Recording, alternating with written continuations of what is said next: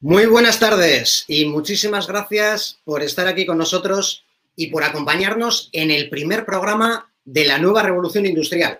Para el programa para todos los amantes de la industria, el punto de encuentro para todos los que nos gusta estar informados de todo lo que está sucediendo en la, en la industria ahora mismo, en donde habrá entrevistas y debates en donde vamos a traer gente muy interesante de la que podemos aprender un montón de cosas y con los que vamos a debatir sobre los temas de actualidad.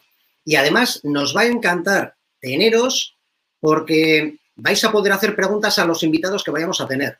Y vamos a tener hoy, para arrancar el programa, en el primer programa que se llama El papel de los MRO, vamos a tener a tres invitados que me parece que son personas que nos pueden contar cosas súper, súper, súper, súper interesantes. Y antes de presentároslos, voy a presentar a mi compañero Fran Bejines, que algunos ya le conocéis. Hola, Fran. Buenas tardes. Buenas tardes. Buenas tardes a todos. ¿Qué tal? ¿Qué tal, Fran? Pues muy bien.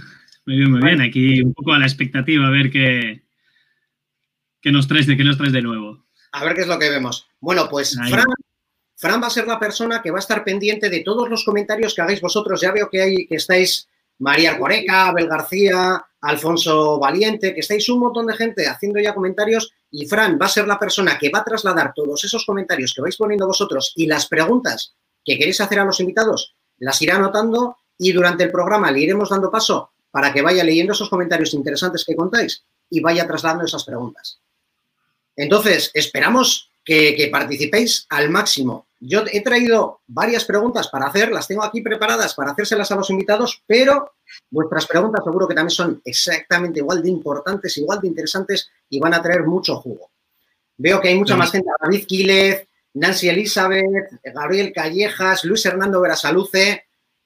Pues la verdad que un montón de amigos con los que queremos pasar esta tarde Probablemente estemos unos 60 minutos. Veremos a ver si, les machacamos mucho a los invitados en estos 60 minutos y, luego les dejamos que se vayan a seguir trabajando y, a descansar.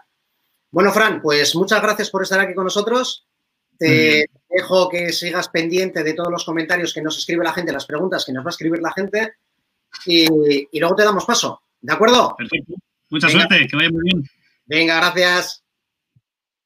Bueno, pues como os decía, hoy vamos a tener a nuestros invitados que van a hablar del papel de los MRO. ¿Y qué invitados vamos a tener? Pues al primero que voy a presentar se llama Javier Jiménez. Javier es el director de MRO Sur.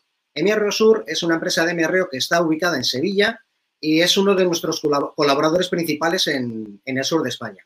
Entonces, Javier, le voy a dar paso. Aquí está Javier. Hola. Muy buenas, tardes a todos.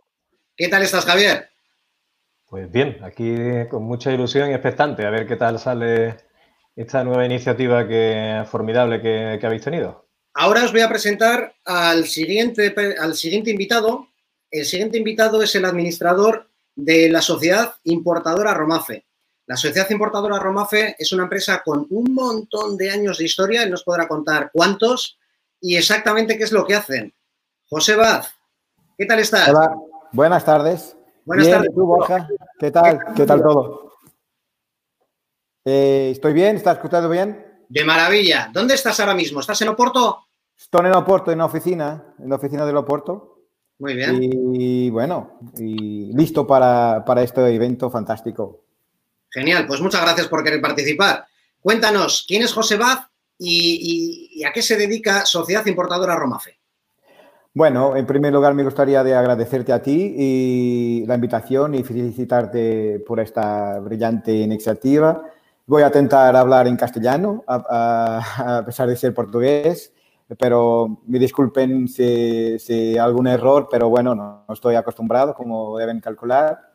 Eh, soy, soy uno de los administradores de Romaf. Eh, estoy trabajando en esta compañía hace 24 años.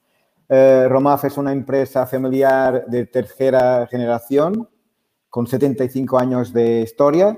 Igual que Ringspan, exactamente igual que Ringspan. Igual que, Ringspan. Eh, muchas cosas buenas ocurrieron ese año, en 49. Eh, y bueno, nuestra actividad principal es suministrar soluciones de valor añadido eh, en, el área de, área de, los rodamientos, lo, que vosotros llamarán un rodamenteros, pero no solo suministramos productos, pero también todas las soluciones que hay envuelta de, de, los rodamientos. Si te sirve de algo, la gente que nos está viendo está diciendo que se te entiende de maravilla, que te expresas muy bien. Oh, gracias, gracias. Y que, disculpas más que aceptadas. Ok, gracias, vale. Bueno, voy a, voy a, invitar a, voy a presentar al siguiente invitado. Te, te quito un segundito y luego te voy a meter, ¿de acuerdo? Muy bien, gracias. Javier, a ver qué tal ahora. Hola. Pues bueno, estaba dando un poco algunas líneas descriptivas de nuestro negocio cuando se ha, se ha ido esto al garete. No sé qué ha ocurrido, pero bueno. Ya Cosas de Murphy. Correcto. El directo, ¿no? Como se suele decir. Eso es. retomando un poco lo que os comentaba, ¿no? Una empresa de suministros y servicios para el mantenimiento de, infraestructuras industriales, líneas de producción, etcétera, ¿no? Eh, nuestras principales líneas de negocio son, por un lado, el accionamiento, todo lo que rodea, digamos, al motor eléctrico, el accionamiento a través de convertidor de frecuencia, el propio motor eléctrico, reductores de velocidad, toda la especialización mecánica, es decir, embragues, electrofrenos, limitadores de par, acoplamiento, todo tipo de transmisiones.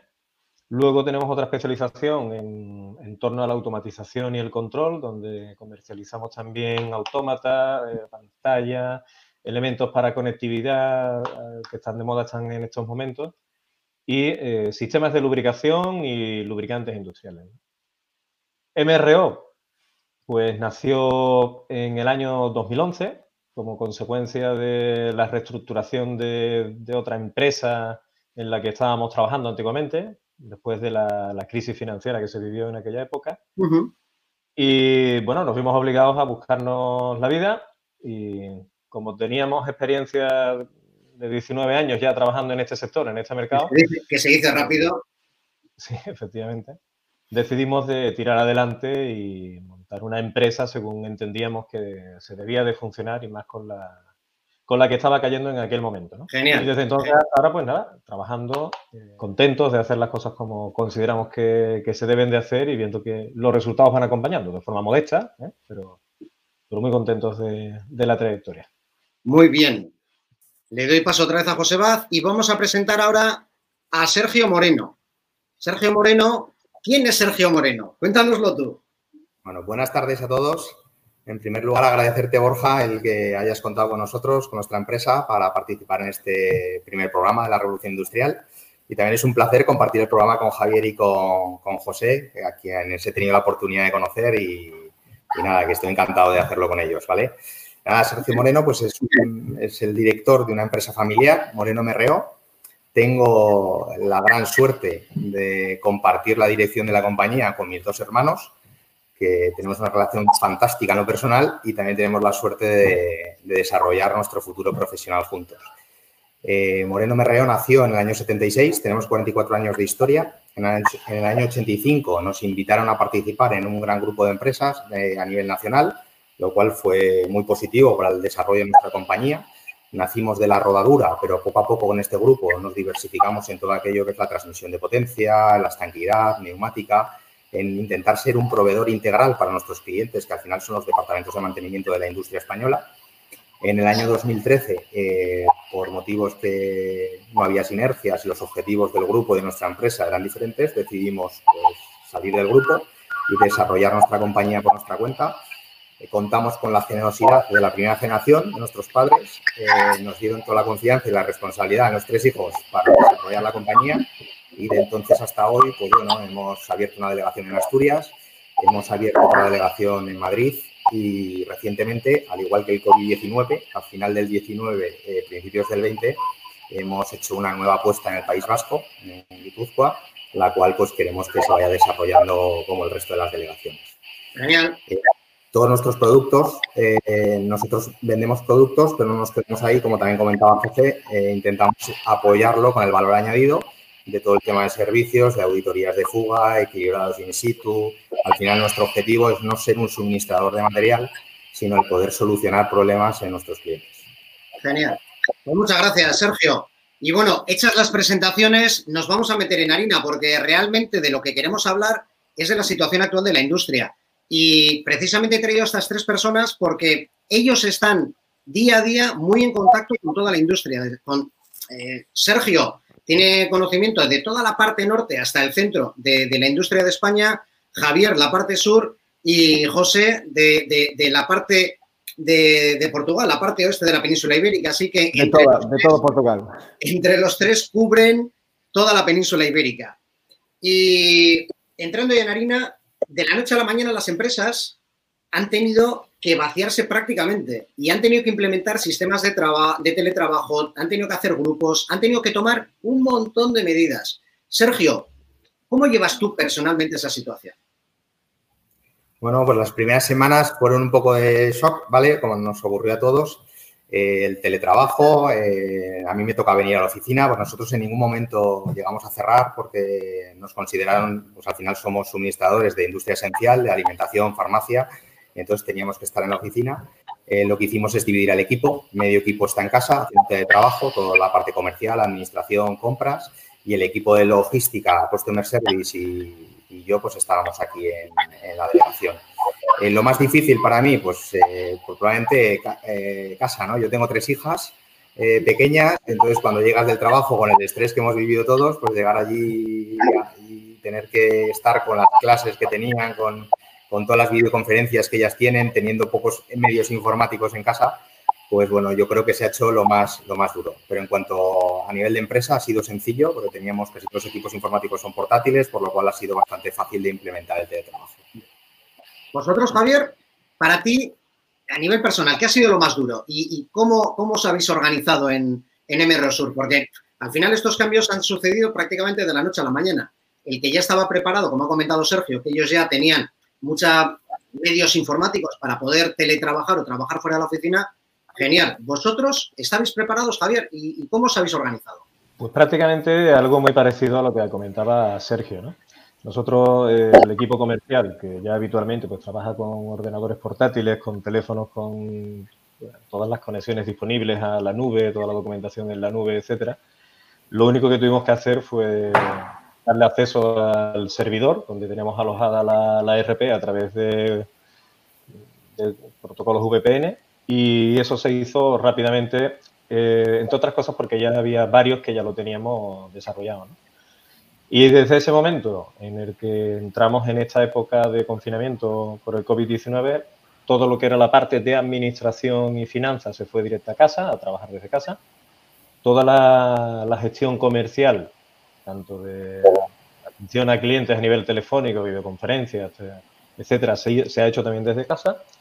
Y lo único que han estado a nivel presencial hasta hace 10 días eran un equipo de personas por la mañana y otro por la tarde que no fueran coincidentes para minimizar los riesgos de contagio. Es decir, simplemente para que almacén, entradas y salidas de materiales estuviera... Era lo único que había en esencial. Pues ya digo, dos equipos, uno por la mañana, a mediodía, marchaban después de limpiar y entraba el otro equipo y antes de marchar por la tarde volvían a limpiar, desinfectar y, y así hemos estado trabajando durante mucho tiempo. Eh, no ha sido complicado técnicamente, ha sido más difícil la adaptación, porque como hace un rato comentaba un compañero, una cosa es teletrabajar y otra cosa es teletrabajar con la mujer, con el crío, con la y haciendo además una temporada larga en el que yo por lo menos pongo mi ejemplo. Yo al principio, como me levantaba, eh, me tomaba un café, me sentaba a trabajar y me daban las 11 de la noche trabajando. La primera semana muy contento porque parecía que producía una barbaridad.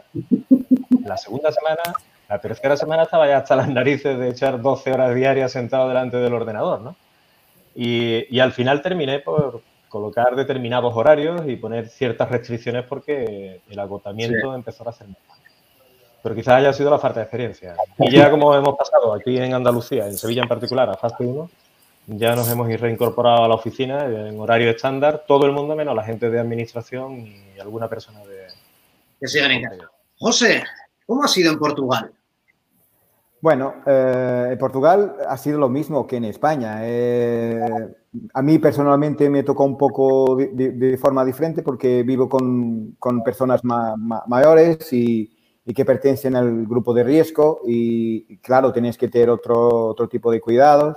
y luego las rutinas que, que, tienes todo que cambiar. Un simple salida para almorzar es, no lo puedes hacer, es todo un, un repensar tu, tu, vida diaria, pero en Portugal como, como, como el país, eh, bien, bien las cosas eh, fue como en España, eh, básicamente lo mismo que dijeron mis compañeros de, de de panel, que es no, no tuvimos que, que ficar confinados, mucho, mayor parte de las, de, la, de las personas que podían hacer teletrabajo, pues fueron a hacer teletrabajo, el almacén quedaron, sí, trabajando, bueno, y, y, en general todo ha sido dito, ¿eh? es lo mismo, no, no hay diferencia, los virus no conoce fronteras, es, es igual, y la reacción no hay, no hay nada de especial eh, en Portugal, que a no ser la forma como encaramos eh, más temprano probablemente la, la, la pandemia. Pero la industria ha parado. Sí, parado. sí, gran parte de las compañías pararan, sí. Eh, de, eh, no en todas, pero una gran mayoría sí que pararan. Eh, tuvimos un, ciertos, ciertos sitios que, que tuvieron focos pandémicos muy, muy grandes y ahí todo el mundo paró. y pero gran, la gran mayoría de las, de las, de la, del comercio, eh, el comercio en general, todo, todo se rió y ahora se empieza a abrir. Las, las industrias en sí, eh, no, excluyendo lo que podemos llamar la industria del turismo, que ahí sí, todo, todo ha parado y eso ahí es, es, es a cero, eh, prácticamente fue a cero. Vamos, estáis parecidos que nosotros, con sí, incidencia sí. en la sociedad, pero a nivel de de bloqueo de industria, de bloqueo de sectores, prácticamente igual. Eh, sí, sí, me parece que sí, prácticamente igual. Uh -huh. Tivemos la suerte de tener, tener menos, menos, contaminados y menos gente eh, enferma, pero porque tenemos la suerte de, de ser más afluente la, lo país que tiene más... Eh, vimos lo, lo, que ocurrió en Italia y en otros países y ya anticipamos eh, las medidas, pero bueno, si no, si no tuviéramos esa suerte sería el mismo, ¿no? seguro. Ya, por aquí hay gente que, que, dice que efectivamente que uno que nos está escribiendo desde Perú, que el, que el virus que no conoce fronteras. Y, sí, sí, sí. En, en, todos lados, en todos lados. Sí, sí, sí, eso es verdad. Sergio, ¿prevés que, se, que haya que tomar más medidas en el futuro? ¿O que esto ya va a irse relajando poco a poco? Bueno, yo creo que muchas medidas de las que hemos, tema, hemos tomado vienen para quedarse, ¿no? Eh, ¿Qué va a pasar en el futuro? Es muy incierto ahora mismo, porque creo que ahora la economía va a ir muy relacionada a la sanidad. Primero van las vidas humanas y luego va a venir la economía. Entonces, en función de cómo vaya el sistema sanitario, pues va a depender de cómo va a ir el mundo industrial. Eh, yo creo que hay cosas, eh, sistemas que hemos vivido de comunicación con los clientes que vienen para quedarse. Es obvio eh, que a partir de ahora, pues Luego, luego, hablaremos de eso, de la comunicación con los clientes, luego hablaremos, porque es un tema que, que me, me, interesa, no te imaginas cuánto. Es algo de lo que estoy hablando prácticamente todos los días, de cómo nos vamos a comunicar realmente con los clientes. Luego, luego abordamos eso, porque efectivamente yo creo que va a haber unos cambios tremendos y, y los cambios que hay ahora se van a quedar, se van a quedar, sí, sí. por lo menos en ese sentido. Bueno, un reciente, un reciente estudio de aquí en el País Vasco, empresas industriales, ha dicho que hay un descenso medio en la industria vasca, en las ventas, en, desde el 16 de marzo, de entre un 25 y un 50%. Javier, ¿tú qué percepción tienes? ¿Esos datos son extrapolables a la zona donde estáis vosotros trabajando? ¿Podría ser un dato más o menos parecido para vosotros? En primer lugar, eh, nuestra circunstancia eh, particular como empresa hace que no estemos dentro de esos datos. Nosotros, desde los inicios en 2011, como somos una empresa joven, como sabéis, eh, sí hemos desarrollado casi todo el negocio en, en, un gran porcentaje en la industria alimentaria, fundamentalmente, fabricantes de maquinaria también para industria alimentaria, gente de automatización de procesos relacionados con la industria alimentaria. Nos hemos encontrado que eh, no solamente no hemos minimizado el volumen de negocio durante estos meses, sino que en cierta ciertos sitios. Luego hay, un, hay un, una cosa en Andalucía y es que eh, todo lo que es la industria del automóvil se fue deslocalizando desde hace ya varias décadas, con lo cual la, la, el, el, peso, digamos, del automóvil, que es uno de los grandes eh, problemas que hay actualmente, eh, en Andalucía es pequeño. Pero a contra, mm, el peso del turismo es brutal. Entonces, claro, no sé las cifras exactamente que tendrá a nivel industrial Andalucía, la caída de negocio que habrá tenido, pero a nivel general bastante, bastante importante. Además nos va a costar muchísimo trabajo de salir porque la industria del turismo tiene un peso, como digo, gigantesco aquí en esta región y desgraciadamente a nivel industrial no hay mucha más alternativa. Hoy ya me gustaría que precisamente esto hiciera recapacitar a determinadas estatus y dirigentes políticos y darse cuenta de que la desindustrialización eh, pura y dura eh, no es conveniente bajo ningún punto. Eh, he visto que Víctor Núñez, un amiguete de Rossi, nos hace una pregunta. Y para los que no estabais al principio, os recuerdo que mi compañero Fran está ahí en la sombra y está tomando nota de las preguntas que estáis haciendo para trasladarlas más tarde. Así que preguntas que queréis hacer, irlas escribiendo en los comentarios, porque Fran está tomando nota y le voy a meter a Fran. Fran, estás tomando nota, ¿verdad? Buenas tardes, estoy tomando nota, sí. Y la verdad que tengo ya bastantes preguntas, pero, pero muy bien, muy bien. Yo me imagino que conforme vayáis hablando, pues muchos de estos temas que, que se plantean a ir saliendo. Ahora estaba tomando notas sobre la reindustrialización nacional. La gente quiere saber si creéis que, esta crisis va a hacer que, ese tema se, reabra y, se refuerce. ¿Quién se anima? Bueno, yo mismo.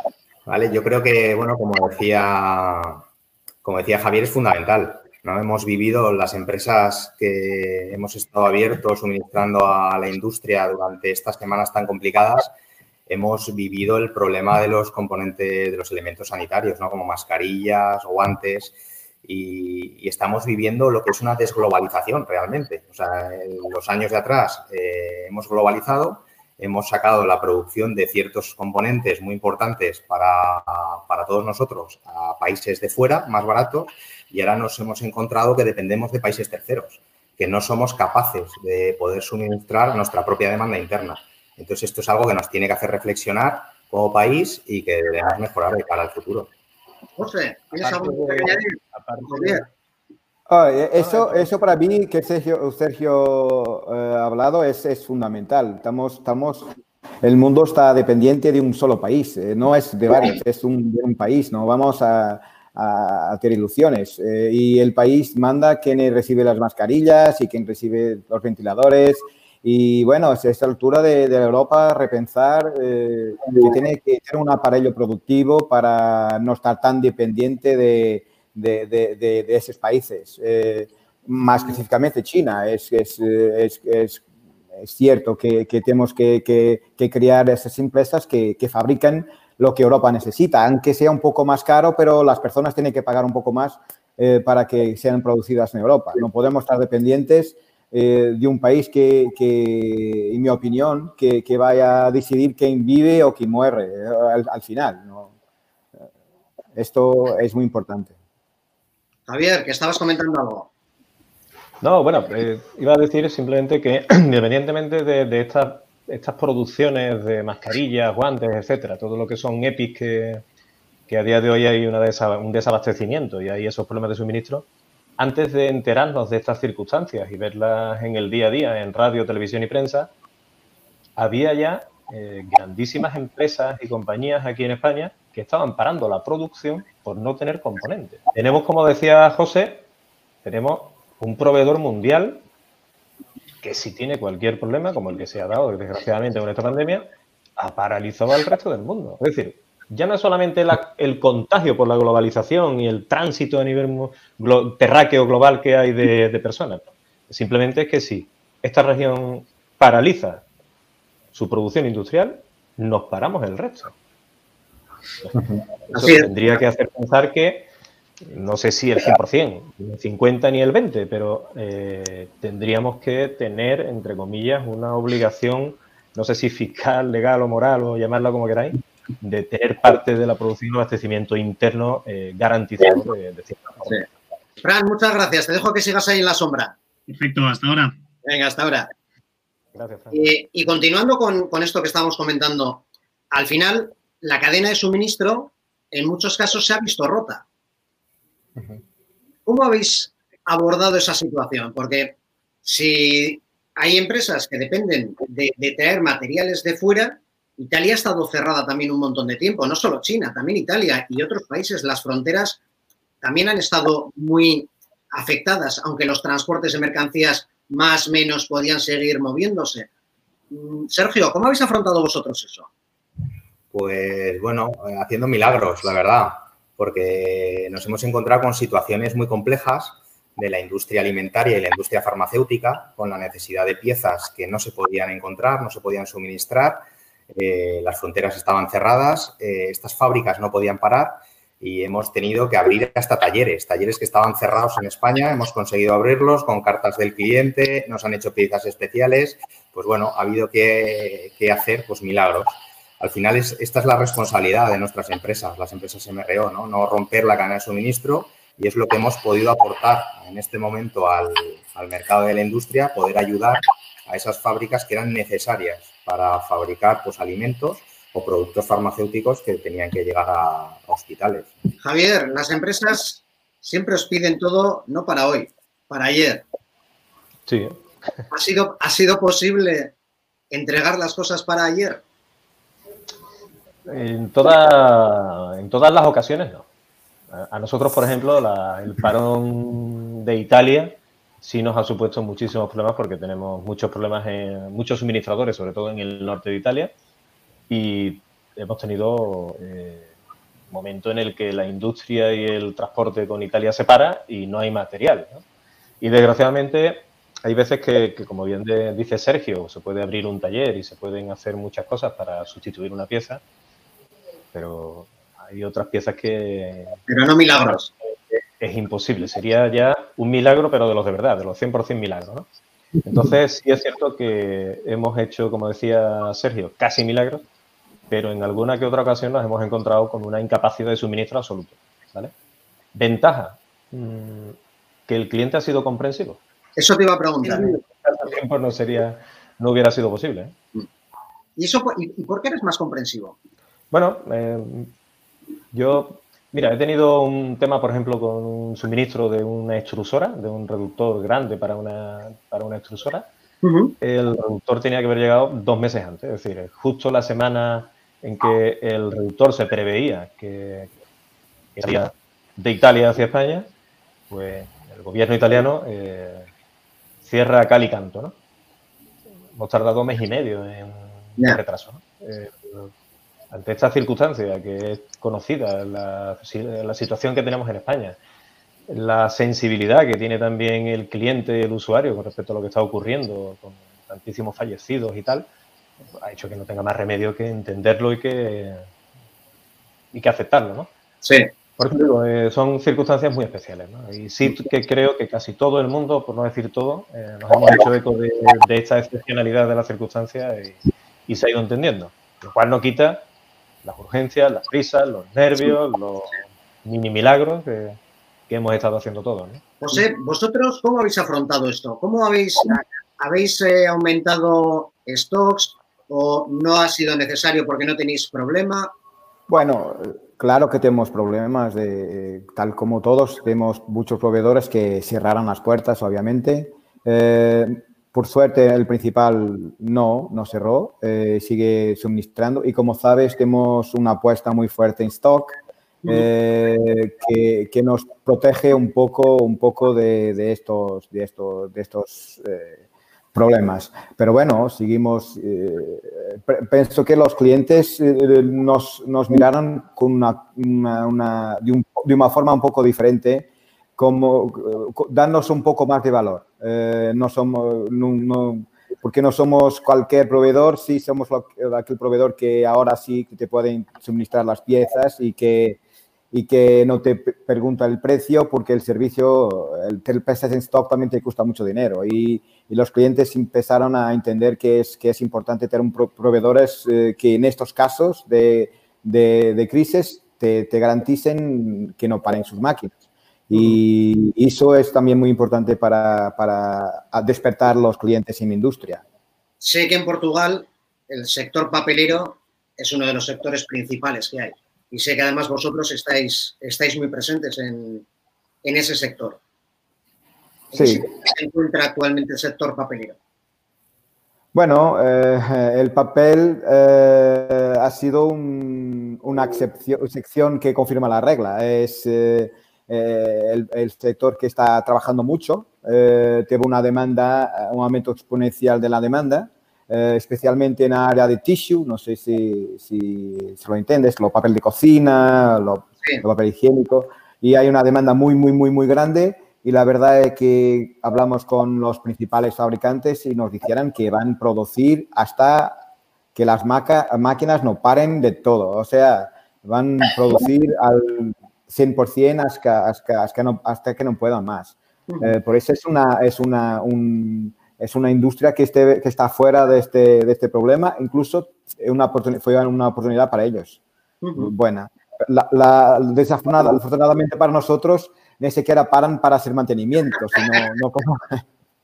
Pero bueno, pararán un día, unos un par de meses, seguirán haciendo mantenimientos, pero ahora, en el momento, están trabajando al máximo.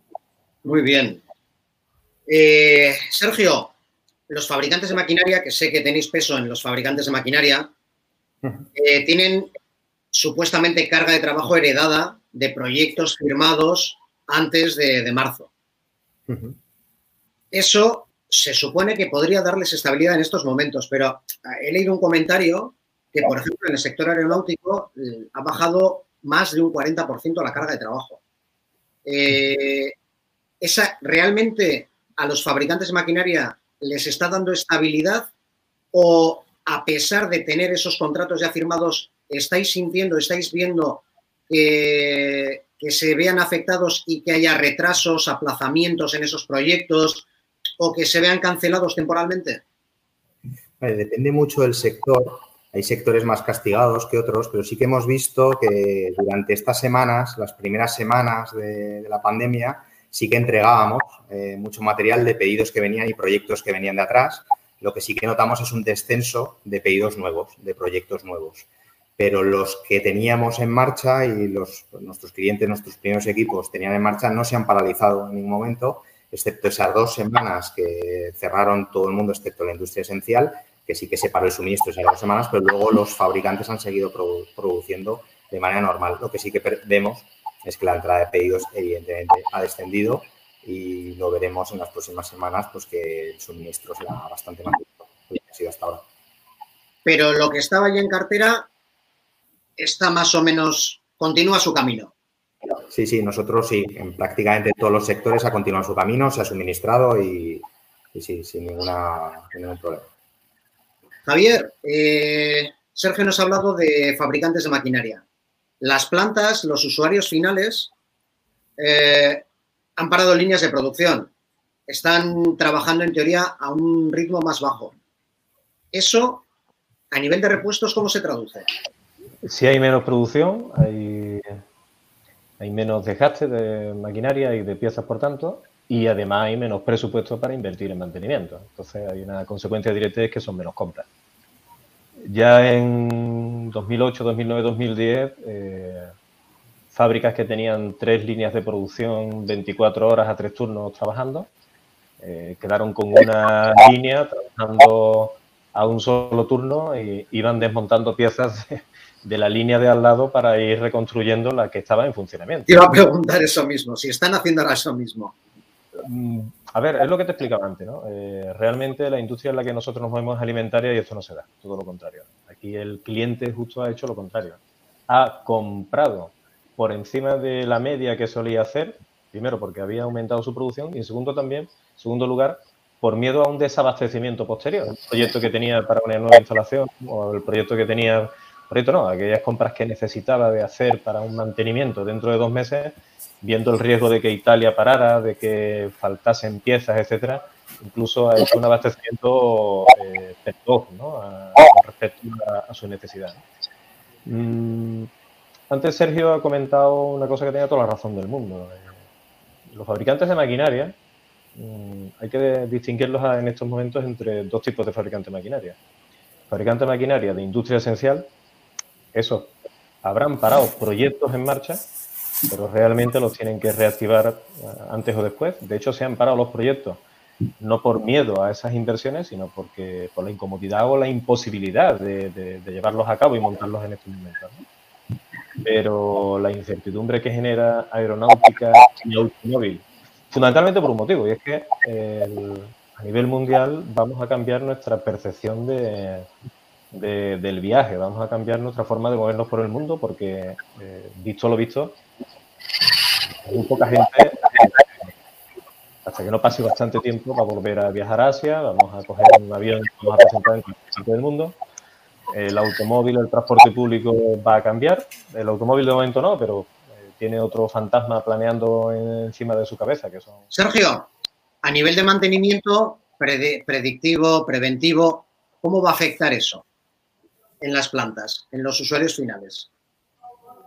Bueno, eh, nosotros apostamos que va a ser unos servicios que, van a seguir muy fuertes.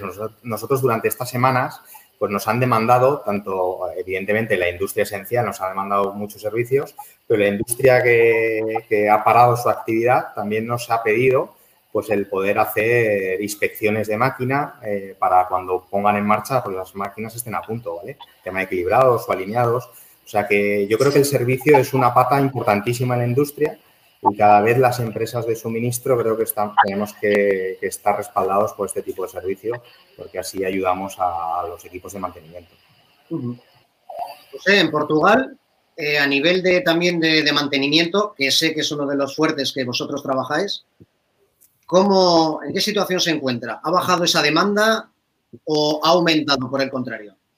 No, ha bajado por la dificultad que hay de las personas entrar en las, plantas. Eh, hay una, reglas de, sanitarias que impiden que personas de fuera puedan ir a, las plantas y no está, no está fácil hacer servicios.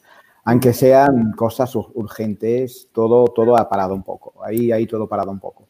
Pero empezamos a, ver ahora demandas para proyectos en el próximo mes y intentando marcarlo, porque hasta ahora es imposible que, un, que alguien de fuera va, a, una, planta. Muy difícil, muy difícil. Sergio, ¿habéis, ¿habéis levantado o habéis abierto nuevas oportunidades por eh, demanda de los clientes? ¿Los clientes os han demandado cosas que hasta ahora no estaban dentro de vuestra gama de productos o servicios y que ahora por las circunstancias lo habéis visto como una oportunidad? Sí, bueno, los, productos que toda la industria buscaba, ¿no? Como los geles o mascarillas, sí que es verdad que estaban en nuestro portafolio de producto, pero a un nivel muy inferior de, las posibilidades que había ahora. ¿Qué dificultad había y qué riesgos implicaba? Pues la falta de suministro, el que los precios oscilaban eh, pues semanalmente de una manera brutal y es algo que nosotros no estábamos acostumbrados en nuestro sector. Y entonces el miedo que genera que el cliente pueda llegar a pensar que es la, eh, eres tú, ¿no? Es nuestra empresa el que, fluctúa el precio cuando no es así, ¿no? El problema venía de origen, pero que pensamos que nuestra responsabilidad como, al final, como cadena de suministro, era el poder localizar el producto como fuera para, para poder entregarlo. Porque como decía antes Javier y José, hubo empresas que tuvieron que cerrar en un momento dado, bien porque por falta de aprovisionamiento y otras por falta de EPIs. O sea, hay empresas que necesitan el EPI para poder abrir sus plantas productivas. Entonces, más allá de lo que es el COVID-19, una mascarilla es fundamental para una industria. Entonces, ahí pues hemos intentado echar el resto en nuestra compañía para poder ayudar a nuestros clientes. Javier, ¿vosotros habéis eh, modificado algo vuestro portfolio en este momento? No, lo que sí que es cierto que hemos notado un auge de, determinada, de determinados artículos.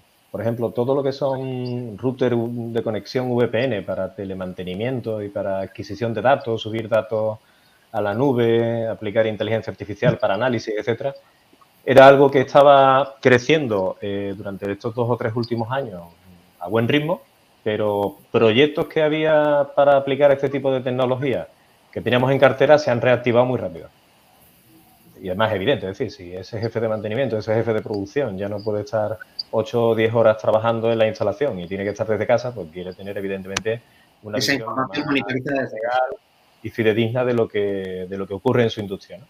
Entonces, eso sí hemos notado que ha habido un gran incremento. ¿no?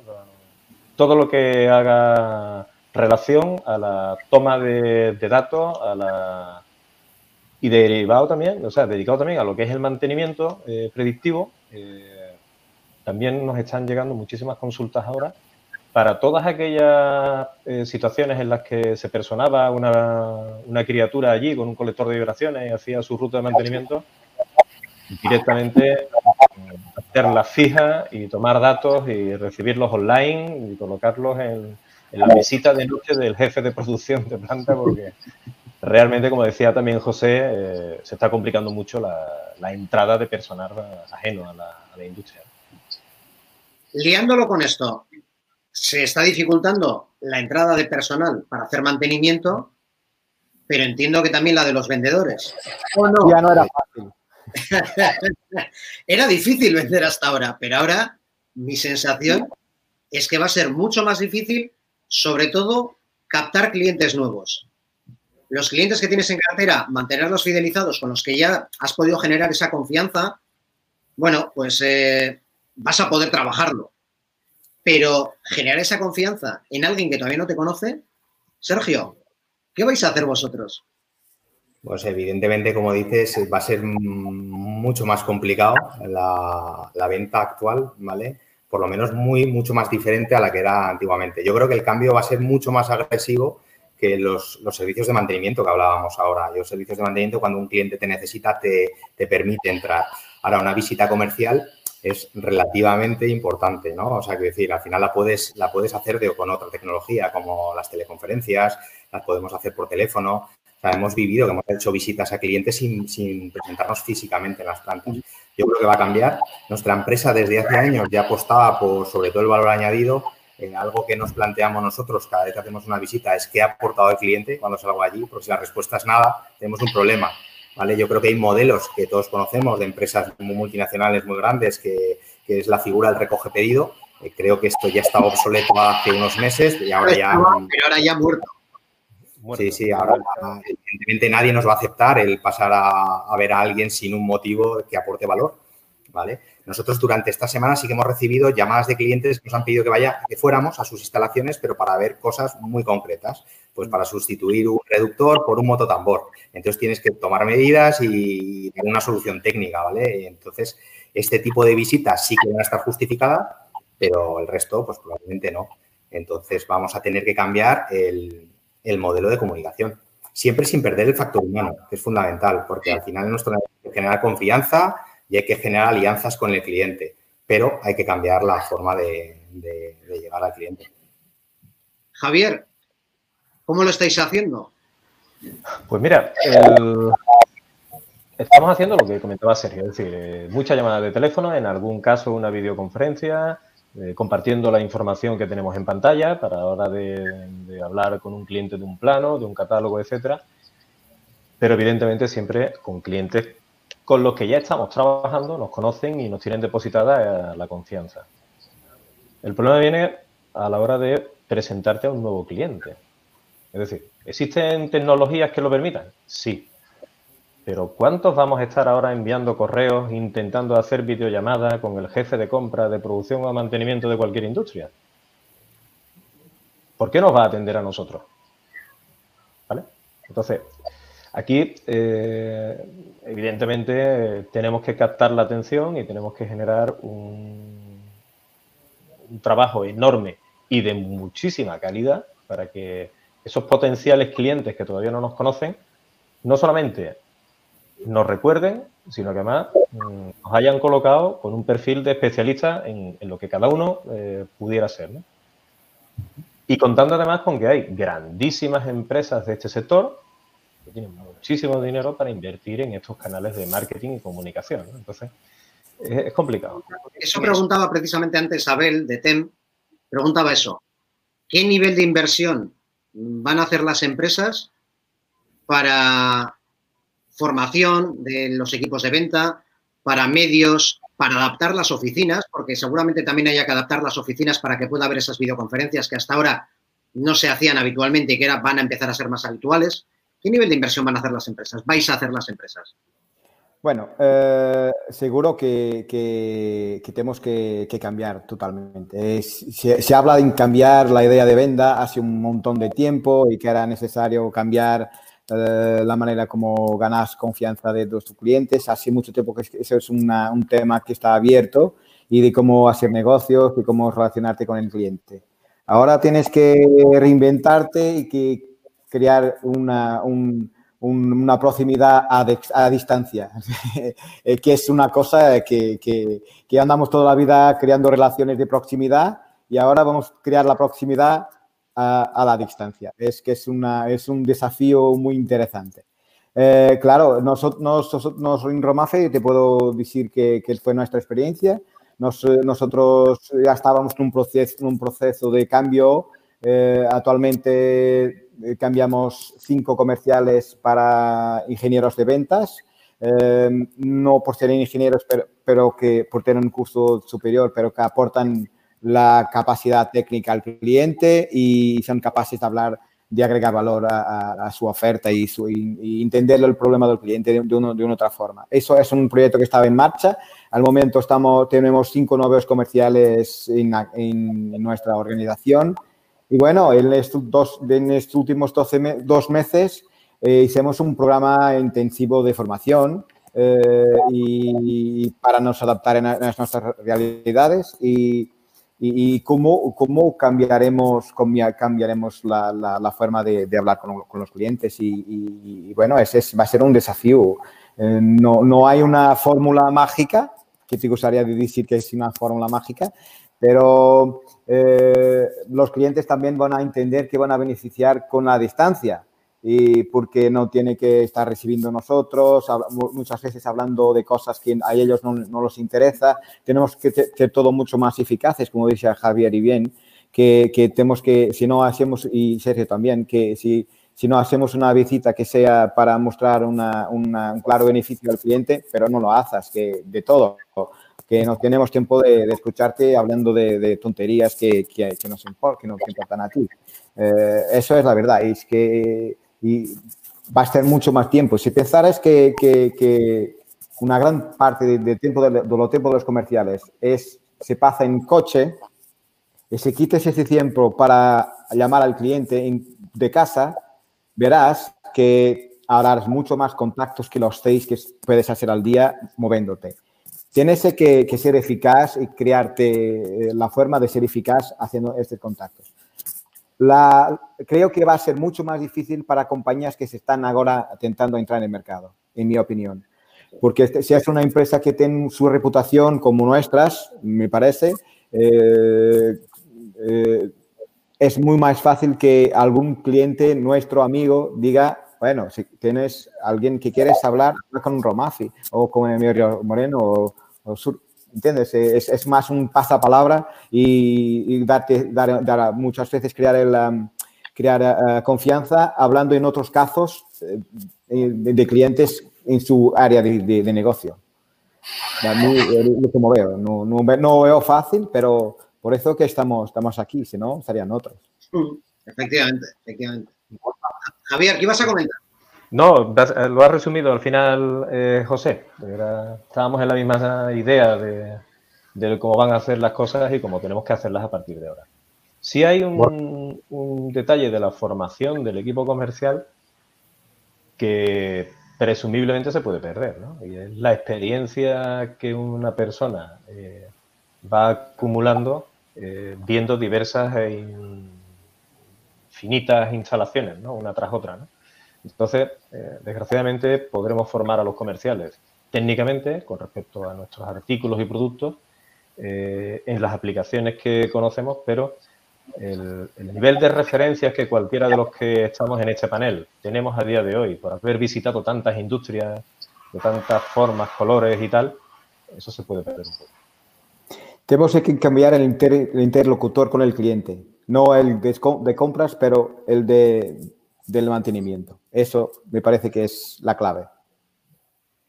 Al hilo, de lo que estamos comentando, hombre, yo creo que aquí hay tres patas fundamentales, ¿no? A nuestros compañeros, nuestros eh, vendedores, ¿vale? Están los clientes, hemos hablado que cambia la relación, pero evidentemente hay otra pata que para mí es fundamental, que sois los proveedores.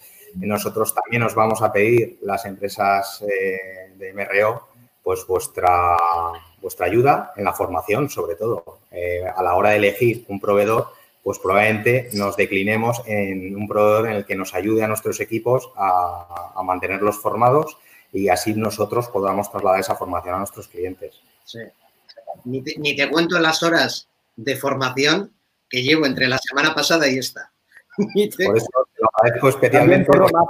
Sí, sí, con los que más con vosotros, con Romafe.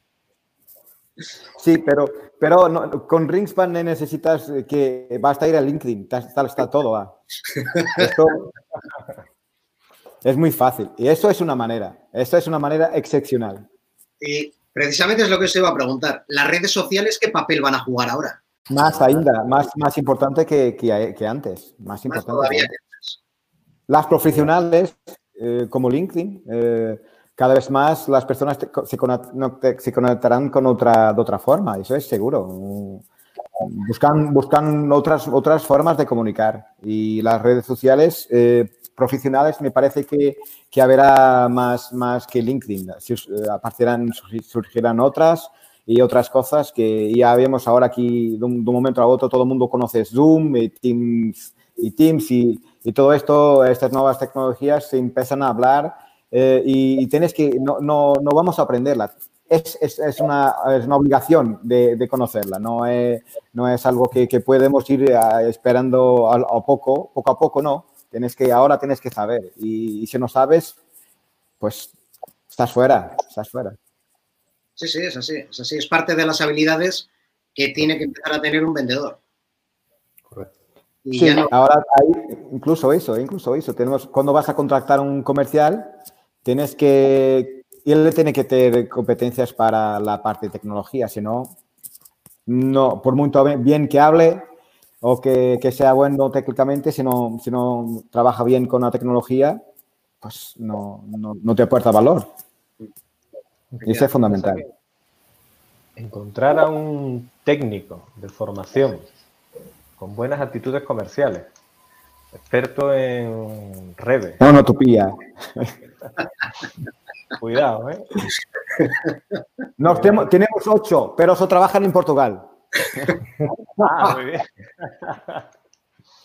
Están protegidos como los, como los jugadores de fútbol, con una cláusula de millones. Bueno, nuestra obligación también como empresas es el poder facilitar a, nuestro equipo el poder desarrollarse eh, tecnológicamente. Al final esto va evolucionando a una velocidad de vértigo. Entonces todos tenemos que ir formándonos, todos, eh, los equipos directivos y los vendedores. Y sobre todo porque evidentemente el cambio va a ser rapidísimo. Eh, como hemos dicho, esto es un medio de comunicación muy importante y va a cambiar el modelo de comunicación y, además cuando se incorporen las nuevas generaciones, la gente joven, los que están con veintitantos, treinta años, imaginaros lo rápido que va a ser. Va a ser todavía, vamos, probablemente eh, no estaremos hablando de LinkedIn, estaremos hablando de otras aplicaciones que hoy ni conocemos, ¿no? Y va a ser muy rápido. Sí, sí, sí. Nos tenemos que adaptar. Y eso a nivel de dirección, los tres estáis en, la parte de dirección de la empresa, además de las ventas, porque sé que estáis muy involucrados en las ventas, pero sois la dirección de la empresa.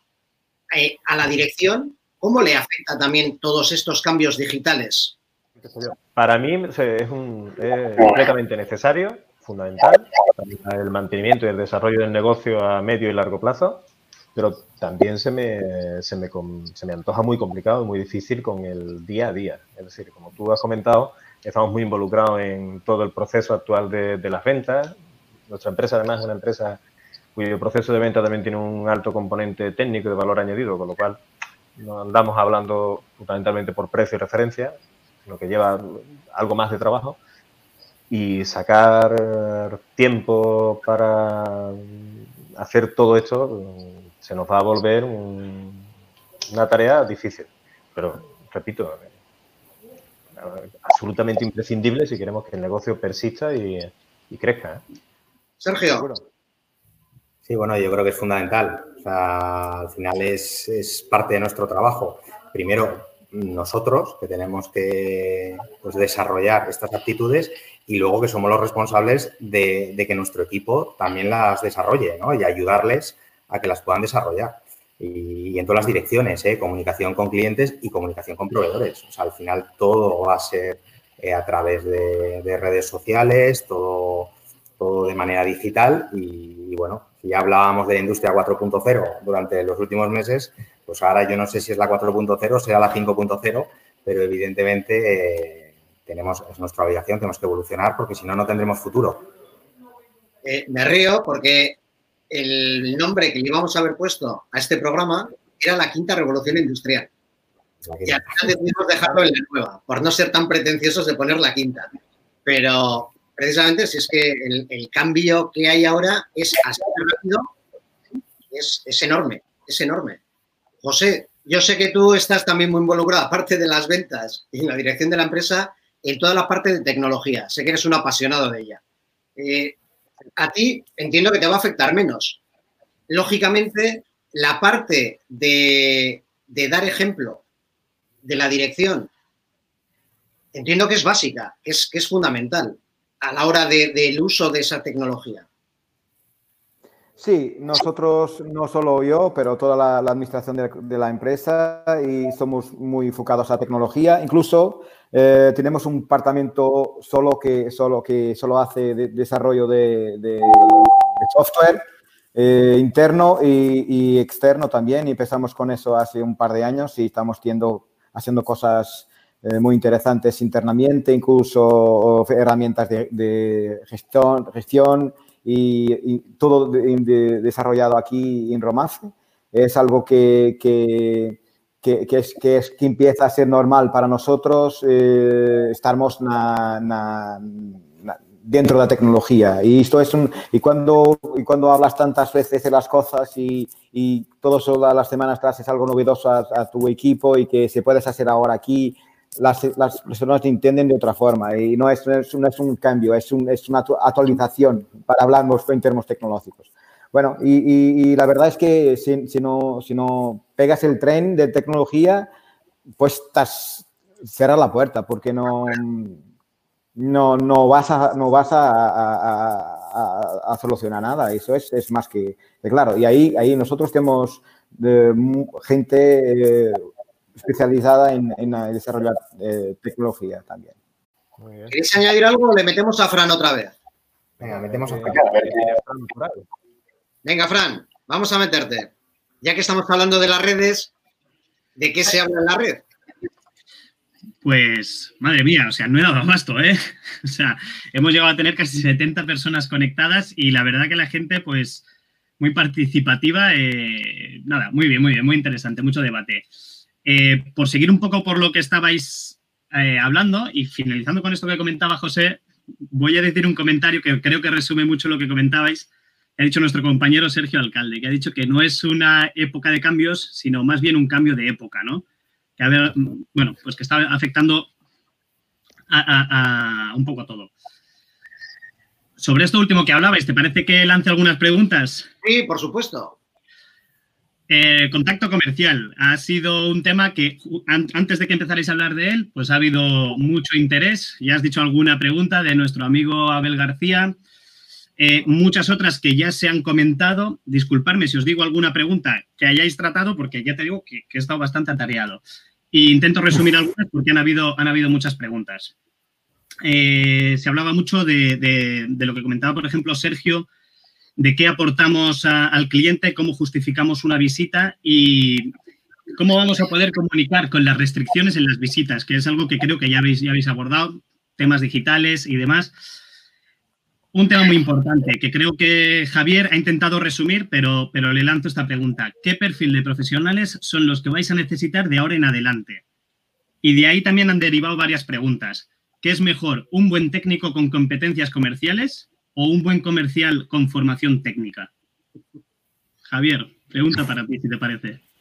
Hasta hace dos meses, un, buen comercial con competencias técnicas eh, se podía poner delante de un cliente, eh, captar la atención del cliente, captar las necesidades y después eh, apoyarse en su equipo técnico o el equipo técnico del proveedor para darle solución al problema. Teniendo en cuenta que ahora no me voy a sentar en la oficina del jefe de mantenimiento o de ingeniería, sino que lo voy a hacer por videollamada.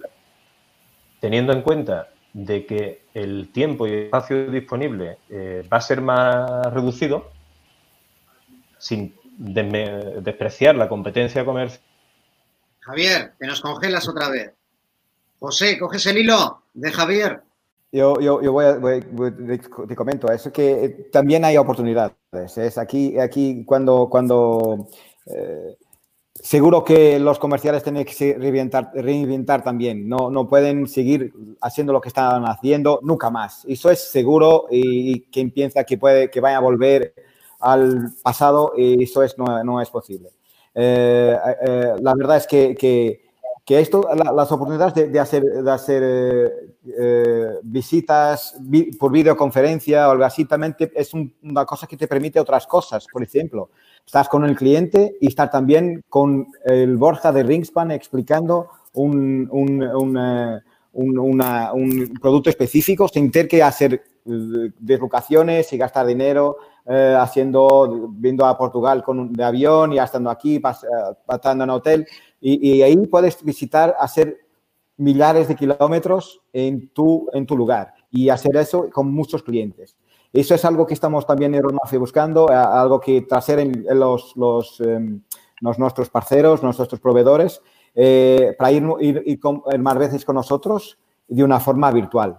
Eh, esa es una idea que también no, no está, no está um, poniendo mucho, mucho, mucho esfuerzo y pienso que es una, unas cosas que vamos a tener en el futuro. Los comerciales, eh, eh, la historia del técnico comercial, lo comercial técnico, eso es, es, es eh, muchas veces eh, depende, depende, depende, depende. No, no, no, no hay una respuesta. Pienso que nunca, o, nunca habrá una respuesta para esto depende de las personas y cómo, cómo ajustar las personas al, al, a, a lo que quiere el cliente. Para mí, y en Romafe, lo que al final, lo que nosotros pensamos es que, y resumiendo todo, es que la, la clave es la adaptabilidad, la flexibilidad. Eh, no, no, no, son, no, serán los más fuertes que van a ser eh, los mejores en el futuro, pero los que sean más fácilmente adaptables a estas nuevas circunstancias. Eso, eso es algo muy, muy antiguo, desde los dinosaurios. No sé si es la, mismo, la misma palabra en castellano, pero eh, es, no, no fueron lo, los más fuertes que, que, sobrevivieran, fueron los que, que, más fácilmente se adaptaran. Y aquí es lo mismo, la historia te enseña. enseña ¿no? Y si tienes capacidad de adaptarle a las nuevas circunstancias y, y crear tu modelo de negocio de valor añadido agregado, pues bueno, estás, estás, eh, seguirás viviendo. De otra forma, en que sea muy fuerte, no, no vas a tener probabilidades de, de, de continuar. En mi punto de vista. Mira, hilado con esto, justo Adolfo Cidera Paz, de Cidepa, eh, dice, si no podéis visitar, no podéis aconsejar o seleccionar en planta, ¿cómo vais a competir con Amazon? Con conocimiento. ¿Verdad? Eso, eso es una, una... Amazon no conoce nuestros productos.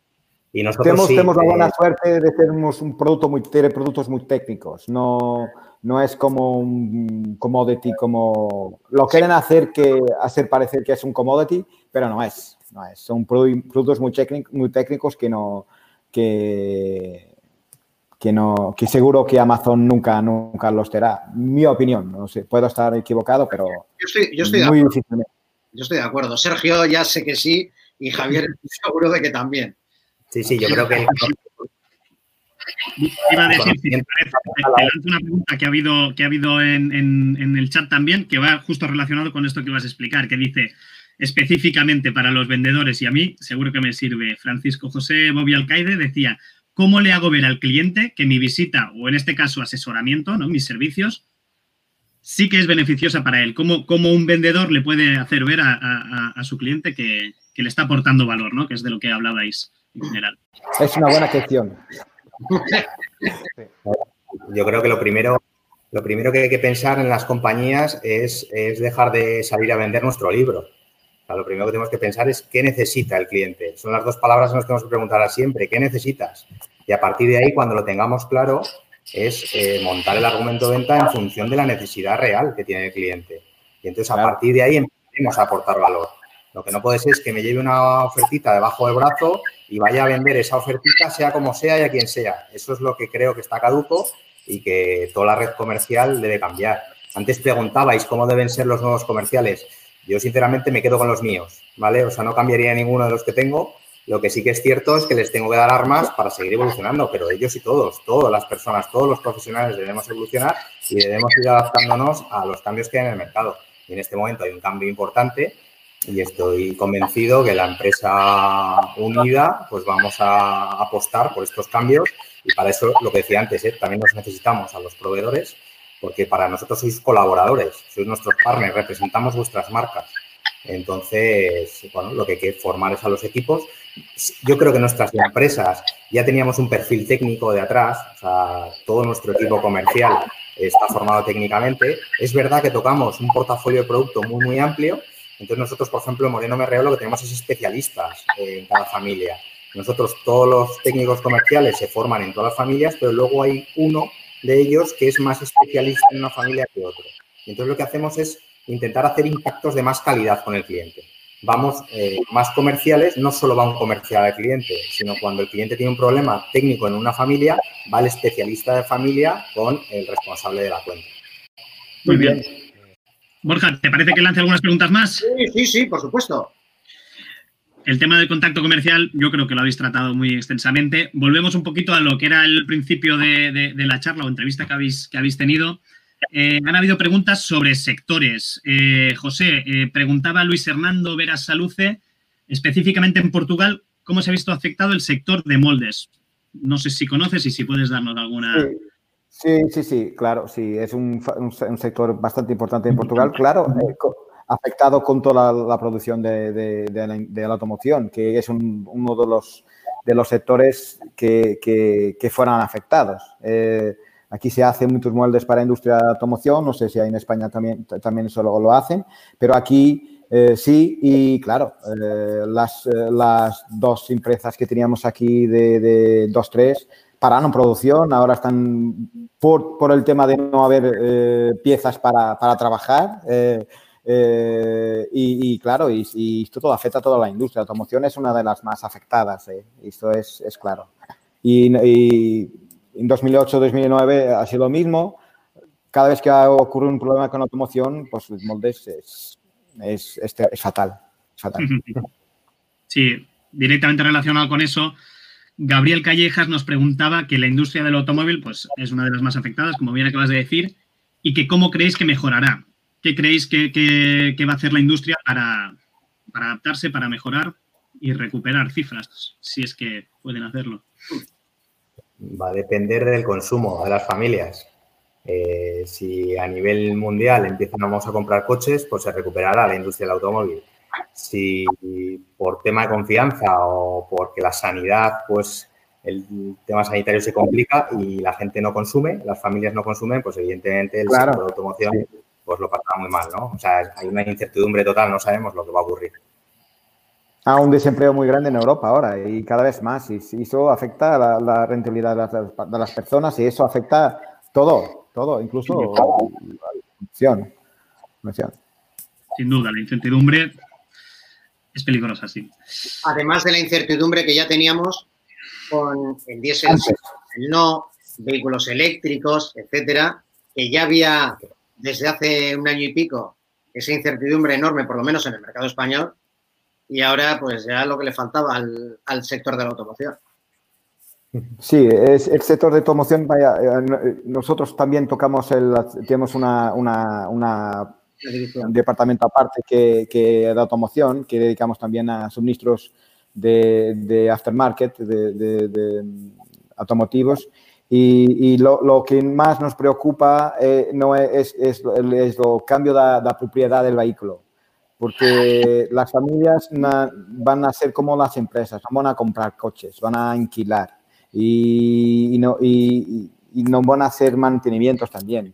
Eh, eso todo va, eh, la mentalidad va a, cambiar, va a cambiar mucho. No es como nuestra generación que, estamos de tener nuestro coche, es nuestro coche. Ahora los, los, los jóvenes quieren un servicio, no quieren un, un, coche, quieren, es algo, eso todo va a cambiar. Esa es una, una discusión completamente distinta, y, pero que, que, tiene que ver con la propiedad del, del, del vehículo. Y, pero que vaya a ser afectado, va, sobre todo el aftermarket. Certezas nada las, tiene. Decía, yendo un poquito más atrás, hablando un poquito de la situación que estamos viviendo y de las consecuencias de, esta, de estos últimos meses, eh, María Ercoreca, que ha estado muy activa, ha hecho un montón de preguntas, eh, nos ha dado un dato importante que dice que hoy es el Día Internacional de los Recursos Humanos y que no puedo dejar de preguntar si han pensado cómo vamos a gestionar o cómo vais a gestionar, tanto emocional como profesionalmente, a las personas de vuestras empresas. Javier, ¿te parece? Ya que acaban de, participar tus dos compañeros. Decía que de cara a la, captación de, nuevo personal, eh, tendremos que priorizar fundamentalmente en dos o tres cuestiones, aparte de la formación específica según el puesto o área que vaya a cubrir esa persona, evidentemente, pero también es cierto, eh, yo apuesto mucho por el, fundamentalmente por el interés de la persona a nivel, a nivel de formación eh, por sí misma, es decir, nosotros las empresas podemos formar, podemos apoyarnos en nuestros proveedores para que ayuden a formar en sus artículos de productos, pero la curiosidad innata que muchas personas tienen, fundamentalmente muchos comerciales, o algunos hemos desarrollado, es quizás lo que nos haya ayudado a, conseguir un nivel de conocimiento lo suficientemente amplio como para eh, poder funcionar bien de cara a, una visita, a, ayudar a un cliente a hacer una recomendación. Entonces, yo, eh, por mi parte, es una de las cosas en las que más indago en la personalidad de, a quien entrevisto habitualmente. Saber qué capacidad y qué nivel de implicación eh, va a, tener a nivel personal con respecto a su propia imagen como trabajador. ¿no? no es por el hecho de que la empresa lo reclame. entiendo que toda aquella persona que entra a trabajar en una empresa y tenga capacidad de desarrollo y ámbito y, ganas de desarrollo personal y por tanto laboral, eh, va a ser fundamental. Pero no soy especialista en recursos humanos, también lo, reconozco, pero tengo claro el perfil de lo que a día de hoy busco, sí. si no te importa, eh, los recursos humanos es algo que, es importante de más, para que yo no, que no opine, si, si, me permites. Eh, es algo que nosotros en Romaf lo vemos como la pieza fundamental de toda la compañía y la palabra de, por los recursos humanos en Romaf es cuidar, cuidar de las personas. Eh, hacemos cuestión de que no tengan bajadas de rendimiento. Todas las personas que, que verán en Romaf, que están trabajando en Romaf en estos meses, vieron en casa y tuvieran no, no hay ninguna pérdida de rendimiento, siguen recibiendo su sueldo por entero y eso para nosotros es fundamental, cuidar de las personas porque mañana cuando necesitamos, ellas van a cuidar de nosotros también. Eh, por eso es, es, una pregunta que a mí me toca bastante porque es algo que, que valoramos mucho, es, las personas que trabajan con nosotros. Disculpa, Frank. De, de, creo que comentas, José, yo creo que los cuatro estamos muy alineados. Por lo que os conozco a vosotros tres mm, y a vuestros equipos, y no hay más que ver que hay algunos, algunas personas de vuestros equipos aquí porque tienen ganas de veros y, eso mm. es porque están, porque están contentos y a gusto con vosotros. Si no, no sería el caso. David Quílez, por ejemplo, de, que es una persona del equipo de Sergio, estaba ahí. Había también personas del equipo de José y de Javier. O sea que eh, me consta que así lo hacéis. Los obligamos, los obligamos. Muy bien. un, par de, preguntitas o tres más. Venga. Venga, genial. Eh, José, te iba a preguntar a ti y voy a atreverme con el portugués, creo que es la primera vez en mi vida. Patrick Maravilla ha comentado, la vosa opinión, ¿cómo será visto el teletrabajo após eh, el COVID-19? Eh, pues bueno, te, comento un poco que Patrick es, un, de nuestros nuevos comerciales y, bueno, es, es, alguien que vimos con muy, muy, muy grande potencial en Romafe y, como todos los nuevos y, los que, están, que teníamos también.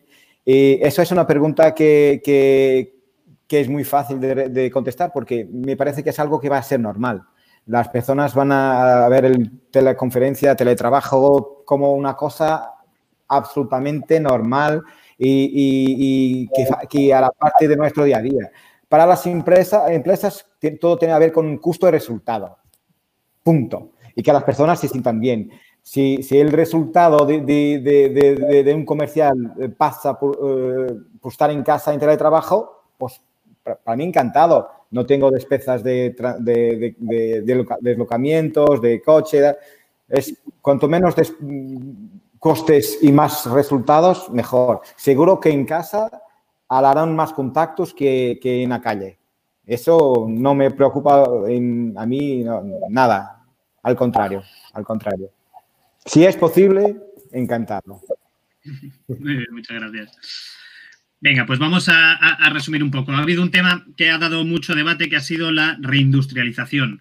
Eh, si os parece, Sergio, eh, te, lanzo una pregunta. Em, María Ercoeca también lanzaban la siguiente pregunta. Si se comienza a producir en España los productos o piezas que necesitan vuestras empresas, ¿compraríais a empresas españolas o, a China? Y, ligado con eso, María Pilar Sanz, que también ha estado muy activa, decía, ¿estamos dispuestos a pagar la diferencia? Que tal vez sea un poquito la, clave de, este punto bueno, yo, creo que yo creo que sí, ¿no? Nosotros somos una nosotros somos una empresa Moreno Merreo que comercializa marcas premium.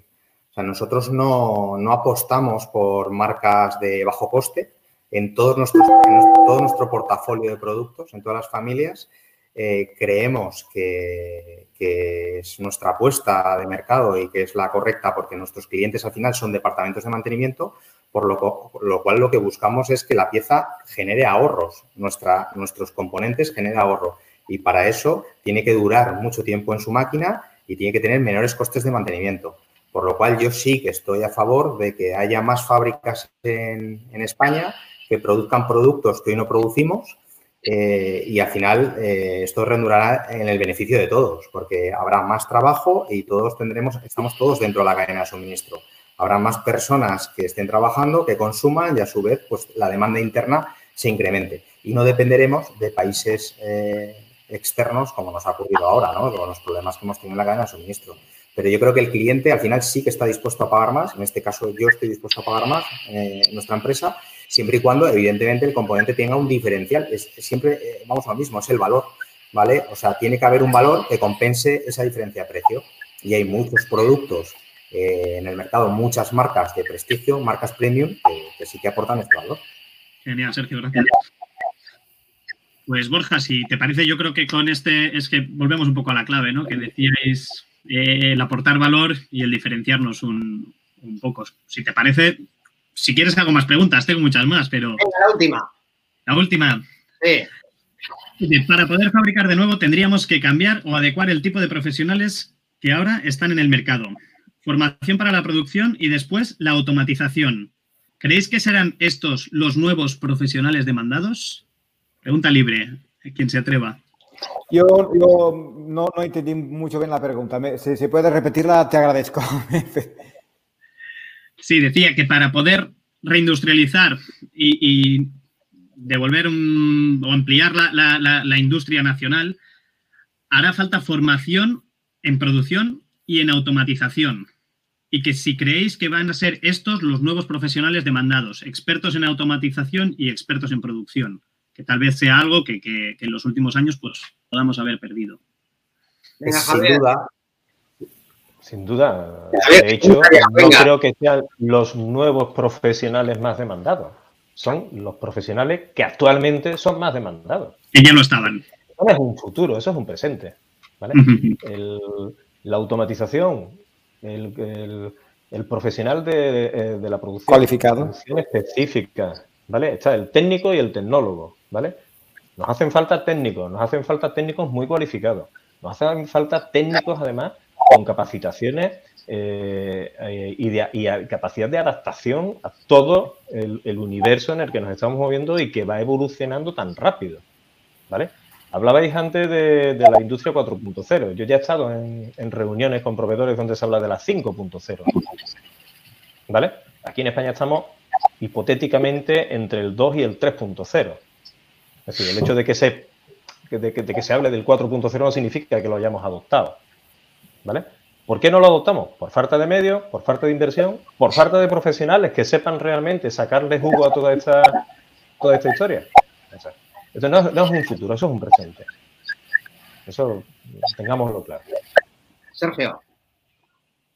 Yo añadiría que evidentemente el, eh, el perfil que comenta Javier es fundamental, pero luego tiene que tener un plus también de conocimientos informáticos, porque no solo hace falta automatizar las líneas, sino que esos datos luego hay que llevarlos a la nube y hay que saberlos interpretar. Y yo creo que es donde tenemos esa debilidad en España, que nos faltan personas eh, formadas en la automatización y con estos componentes informáticos que creo que van a ser muy importantes en el futuro. José, ¿algo que añadir? No, es decir, lo que, lo que puedo decir es que seguramente no, no, buscará, el mercado no buscará personas descualificadas, buscará siempre los cualificados. Y cuanto más cualificados, mejor y cuanto más fácil, más facilidad tendrán de, de, de, de, tener un empleo seguro. Claro que buscarán cada vez más un tipo de cualificaciones más sí, más ligada a tecnología y informática y, sí, claro, sí, claro, seguro, que sí. esto es tan, en Portugal es muy difícil tener, eh, contratar un técnico de informática, por ejemplo.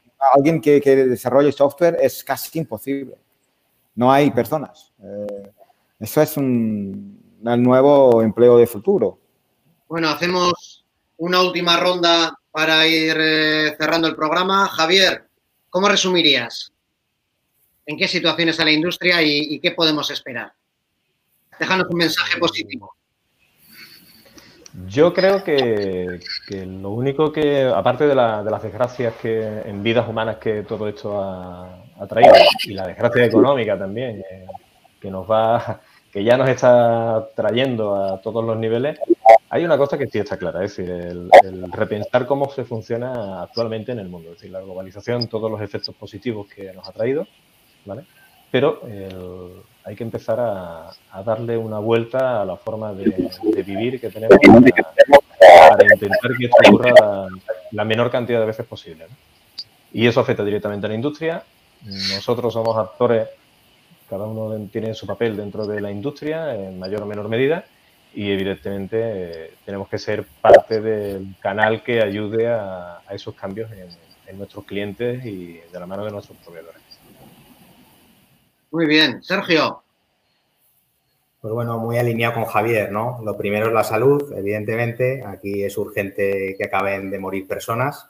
Eh, y una vez que ocurra esto, pues bueno, nos tenemos que plantear como país el, apostar por la industria. Yo estoy convencido, estamos en un sector que yo creo que va a salir fortalecido, aunque nos cueste unos meses de momentos complicados, y a través de la cualificación y la formación de, todo tipo de personas en cualquier departamento de una empresa. Y nada, que estoy convencido, yo soy optimista, yo creo que, vamos a recuperarnos muy rápido y que la industria sale fortalecida. José. Sí, estoy de acuerdo con los, dos, sí, verdad que esto es, eh, es una cosa novedosa y que nadie lo esperaba, pero lo mundo no para y que sea que sirva para nos reinventarnos y costumamos decir que cambiamos por la dor o por amor y ahora por, por la dor, por la dolor y por eso eh, es un cambio que tenemos que hacer mismo, no, no hay que, que, pensar de otra forma y, que sirva pelo menos para crecer. Cuando las cosas malas ocurren, eh, siempre tenemos que, que, aprender algo con ellas y, y que aprendamos todos, todo el mundo y que a cuidar a las personas y a, cuidar nuestros negocios también de, una forma más sustentable. Genial, pues Fran, muchísimas gracias por echarnos un cable. Gracias a vosotros, ha sido muy interesante. Te volveremos a ver la semana que viene. Aquí estaré. ¿Sí? ¿Estarás? Hombre. Genial. Bueno, José, Sergio, Javier, un auténtico placer haberos vuelto a ver, aunque sea a través de una cámara chiquitina que hacía a unos más y a otros menos tiempo que nos veía. Eh, muchas gracias por querer participar en este primer programa de la nueva revolución industrial. Me parece que el papel vuestro era con el que teníamos que arrancar este programa de, de directos de LinkedIn. Y la semana que viene vamos a traer a vendedores, porque es el tema que a mí me apasiona más ahora en este momento ¿Cómo se van a adaptar esos vendedores? Hemos hecho yo un, análisis general de la industria. Hemos hablado de la parte de venta, cómo va a cambiar. Y ahora vamos y quiero traer a vendedores para que nos cuenten cómo lo están viviendo ellos en primera persona, qué dificultades están encontrando, qué es lo que están haciendo para reinventarse, porque hay que hacerlo, y dónde va el camino para el futuro, qué es lo que tienen que hacer para seguir siendo los mejores vendedores de su empresa, de su sector y de todo el mercado. Así que un placer haber estado con vosotros. Muchísimas gracias a todos los que nos habéis acompañado, que habéis sido un montón y habéis participado muchísimo. Y el miércoles que viene os espero otra vez aquí a las 4 de la tarde en la nueva revolución industrial. El lunes, desde el perfil de Rispan Ibérica, pondremos el cartel anunciando quiénes van a ser los invitados de la semana que viene. Y si tenéis sugerencias, si tenéis preguntas que hacerme y si queréis proponer cualquier tema, ya sabéis dónde me tenéis. En LinkedIn me mandáis un mensaje y estaré encantado de leer todos los comentarios que nos hagáis. Así que, Fran, muchas gracias por haber estado. Javier, me alegro un montón de verte, verte que estás bien. Sergio, encantado de verte también. Ha sido una gozada poder hablar contigo. José, creo de maravilla, que hace, hace más de un año que no nos vemos y estás muchísimo mejor que la última vez que nos vemos. Y me alegro mucho de verte también. Gracias. Gracias, amigo. Bueno, pues. Gracias y felicitaciones. No, me despido ya con esto y lo dicho, el miércoles que viene nos volvemos a ver en el punto de encuentro de la actualidad industrial, porque aquí es donde vamos a traer a debate con las entrevistas que vamos a hacer la actualidad industrial, en la nueva revolución industrial. Sigue el hashtag que tenemos ahí arriba en la esquinita de la derecha, LNR Industrial, para estar al tanto de quiénes van a ser los próximos invitados. Y este viernes publicaré un resumen de todo el programa de hoy, con los momentos más interesantes. Muchas gracias por haber estado y nos vemos la semana que viene. Hasta luego. Gracias, amigo. Hasta luego. Gracias. Saludos.